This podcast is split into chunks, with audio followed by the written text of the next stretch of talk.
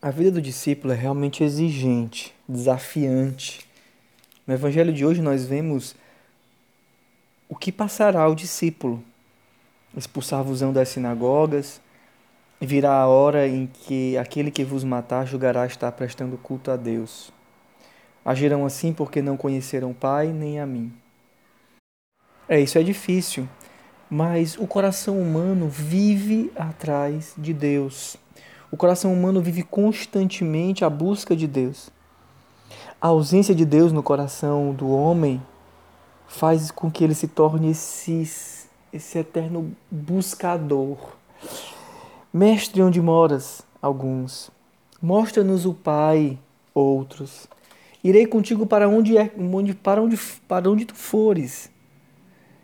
Vão ao túmulo vazio, Madalena, ainda quando está muito cedo à busca do Senhor. Existe uma busca incessante por Deus. Os pagãos, quando São Paulo chega na cidade pagã e vê aquela imagem ao Deus desconhecido, expressa quanto eles desejam também o Senhor. E aqui nessa procura está a chave da compreensão da liturgia de hoje o homem vive buscando o Senhor. E o Senhor, de repente, se faz presente no meio dos homens através do seu Filho encarnado. E depois que o Filho se encarna, que se manifesta aos homens, ele parte. E aí parece que voltamos ao ponto zero. Parece que voltamos tudo a como era antes. Não tem mais o Senhor. O Senhor estava no meio de nós, mas não está mais. E aqui está a chave. O Senhor continua no meio de nós. O Senhor sabe que nós o buscamos e por isso ele não parte simplesmente. Ele parte, mas deixa um outro paráclito. A presença do Senhor é garantida no meio de nós pelo Espírito Santo, que é Deus a presença do Pai e do Filho estão garantidas na presença do Espírito Santo que vai ser enviado sobre nós. É o Espírito Santo que garante a presença do Filho, inclusive na Eucaristia, quando o Padre, o sacerdote, na autoridade que lhe foi dada, diz: Santificai, Senhor. O Espírito Santo desce e aquele pão não é mais pão, aquele vinho não é mais vinho. E na presença do Filho é garantida também a presença do Pai. Quem me viu, viu o Pai. E como então encontrar o Espírito? Pois o Filho nós o víamos, o Filho nós tocávamos, nós víamos, nós ouvíamos, e o Espírito? Aqui está a grande novidade que o Evangelho de hoje quer nos trazer. A pessoa da Trindade mais próxima de nós é o Espírito que permanece no meio de nós, que permanece, que age a cada vez que nós o pedimos, cada vez que nós o invocamos. É Ele o novo advogado, é Ele o novo defensor, é Ele o Espírito Paráclito que todos nós esperamos. Os milagres todos que acontecem no meio do povo de Deus são pelo Espírito. É o Espírito Santo que faz com que esta mulher, no Atos dos Apóstolos, nós vemos hoje Lídia. Lídia era essa mulher pagã, comerciante de púrpura, que acreditava em Deus. Existia uma abertura no coração de Lídia. Escutava atentamente as palavras de Paulo. Então, o Senhor abriu seu coração para que ela acreditasse nas palavras de Paulo e após ter sido batizada, assim como toda a sua família os convidou para permanecer na sua casa. Lídia é essa mulher que é capaz de ver além do olhar físico, porque ela tinha fé.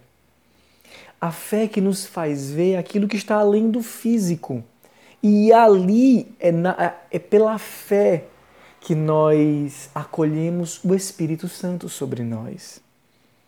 O problema que nós encontramos às vezes hoje no nosso mundo é porque a gente ainda está muito apegado ao que nós vemos.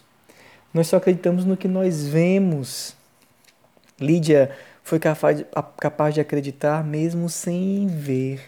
E esse, na verdade, é a bem-aventurança que Jesus diz a Tomé: Felizes os que creem sem terem visto Tomé. Por quê? Porque o Senhor Jesus, em corpo, não está mais no meio de nós, a não ser no sacramento da Eucaristia. Mas o Espírito permanece entre nós. E felizes são aqueles que vê, que, que creem sem terem visto, ou seja, que creem no Espírito e que vivem no Espírito e que clamam o Espírito sobre si. É, é o Espírito que permanece no meio de nós. É o Espírito que dará testemunho de mim, diz Jesus. É o Espírito que está próximo de nós. É o Espírito que está presente em nosso coração. E é o Espírito a forma de, da permanência do Senhor no meio de nós. O Senhor deixa para nós esse presente. E nós, tantas vezes, nos esquecemos de clamar. É claro que a imagem de Jesus, a imagem da Virgem Maria, pensar no Pai, na obra da criação, lembrar-se do Pai, lembrar-se do Filho, sobretudo do Filho, é importante e é muito prazeroso, porque nós olhamos para as imagens de Jesus e nós encontramos grande consolo, porque ele assumiu um corpo, ele assumiu um rosto, ele assumiu uma forma. E bendito seja Deus por isso, o rosto de Jesus nos consola. Mas ele enviou sobre nós o Espírito, e é o Espírito que permanece no meio de nós. É esse Espírito que nós precisamos pedir ao Senhor e nos preparar para recebermos no dia do Pentecostes. Querido irmão, o apelo do Evangelho de hoje é o apelo da fé.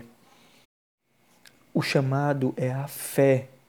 A fé que nos faz atentamente ouvir a palavra do Senhor, a fé que nos faz atentamente crer e a fé que nos faz nos abrir à ação total do Espírito.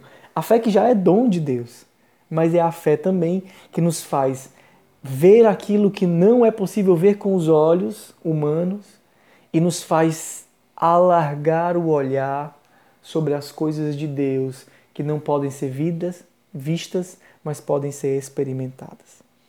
Que o Senhor hoje te renove na capacidade de ver na capacidade de ver o que não é possível ver com os olhos do corpo, mas é possível ver com os olhos do Espírito. Que Deus te abençoe.